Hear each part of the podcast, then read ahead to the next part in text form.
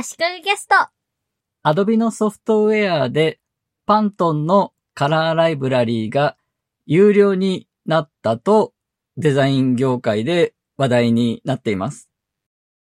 Adobe のイラストレーターや Photoshop などでスウォッチという色のパレットがあって、そこに標準で入っているパントンのカラーパレットがて、そこから色を選べるんですが、このカラーパレットを使うのが有料になったということなんですね。パントンが提供するパントンコネクトというプラグインを使って、パントンに課金するんですね。月額15ドルです。Adobe Creative Cloud のコンプリートプランは月額6480円なので、それにプラス2200円されるのは結構大きいですよね。これまでは Adobe がパントンにライセンス料を払っていたけど、ライセンス料などの折り合いがつかなくなって、交渉決裂して、パントンが個別にユーザーからお金を取る形になったと言われています。じゃあそのパントンのカラーパレットってそんなに重要なのという疑問が出てくると思います。パントンはアメリカの企業でデザインがデジタル化される前からあります。パントンの色見本帳という印刷物があって、その中から色を選んで何番の色と指定すると、印刷屋さんがそのパントンの何番という色のインキで印刷してくれるわけですね。そうすると見本帳と同じ狙った通りの色が印刷されるので便利だと。そういう仕組みを作って標準化したわけですね。どこの印刷会社でもパントンの何番で印刷してと言ったら同じ色が出てくると。この仕組みは印刷物だけでなくファッションや製品デザインにも使われています。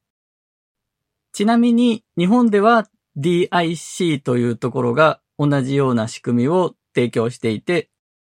DIC の方が一般的です。正式には DIC なんですが、DIC と呼ぶ人も多いです。DIC の色見本帳があって、Adobe のソフトウェアにも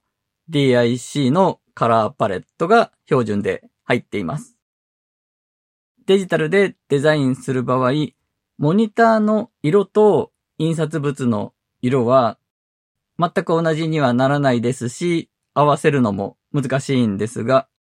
パントンとか DIC とかの色見本を、印刷物の色見本を見て、この色を使いたいと。色見本の数字で選んで、Adobe のイラストレーターとかで色を指定すれば、モニターで見える色は関係なく、印刷した時には色見本で見ている色と同じ色が印刷されるので、とても便利なんですね。ちなみに、アナログでデザインしていた時代は、印刷屋さんに、ここはこの色ですと指定するのに、色見本をちぎって貼り付けてたんですね。なので、パントーンとかの色見本は、切り取り線があって、ちぎれるようになっています。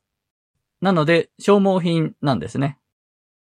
パントンのカラーパレットがデザイン業界では重要そうだぞと思ってもらえたかと思います。でも実は多くのデザイナーにはあまり使われていないと思います。いわゆるフルカラー印刷というのは CMYK、シアン、マゼンタ、イエロー、ブラックの4色のインキを使うんですね。光の三原色の RGB で、テレビやパソコンのモニターなどがフルカラーで表示できるのと同じように、色の三原色のシアン、マゼンタ、イエローで、印刷物はすべての色を表現できます。ただ、シアン、マゼンタ、イエローを掛け合わして作った黒は、くっきりした黒ではないので、黒はだいたい文字に使われたりとか、重要な色なので、黒は黒色のインキ、ブラックのインキで印刷するんですね。で、先ほど説明していたパントーンとか DIC のカラーパレットトで指定した色は特色と呼ばれて、その色の別なインキで刷られるわけですね。なので、フルカラーのデザインに、さらにパントーンの色指定をしたら、CMYK4 版プラス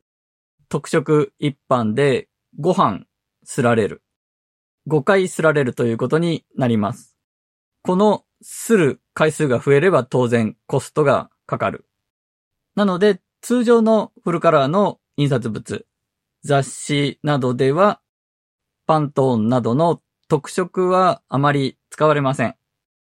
じゃあどういう時に特色が使われるかですが、まず多いのは金とか銀みたいなメタリックな色や蛍光色など CMYK のプロセスカラーって言うんですが、プロセスカラーでは表現できない色を使う時ですね。あと、名詞とかパッケージデザインなどで色数を抑えて2色釣りとか3色釣りにして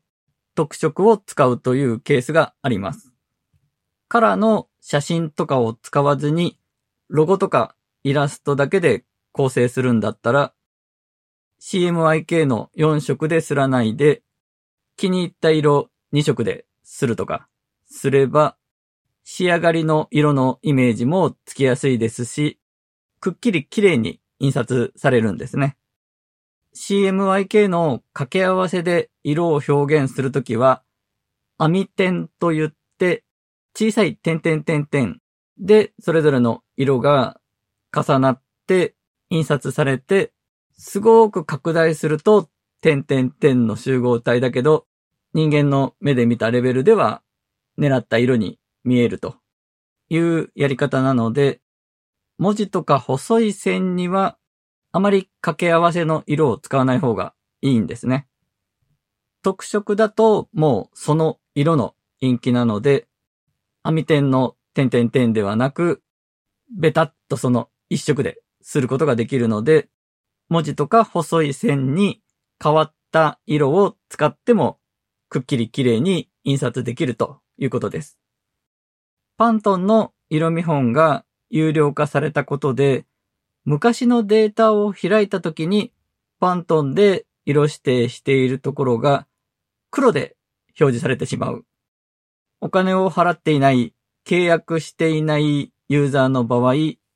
過去のデータの色が見られないということが問題になっています。ユーザーにとっては、ちょっとそれはないだろうと。困ってる。怒ってるということですね。制作する側はお金を払ってるユーザーでも、それを出力する側、印刷する側がお金を払ってないとアウトだろうと指摘している人もいました。確かにそういうところからの混乱も起きそうですね。意図せずに特色を使ってしまっている人もいるよねというのもツイッターで話題になっていました。単に綺麗な色見本の一つとして、パントンから色を選んでいる人もいたりするようです。以前、人からデータを受け取って、それを仕上げて、ネット印刷で印刷するという案件があったんですが、その時に受け取ったデータも指定してある色がなぜか全部特色になっていて、ちまちまとプロセスカラーに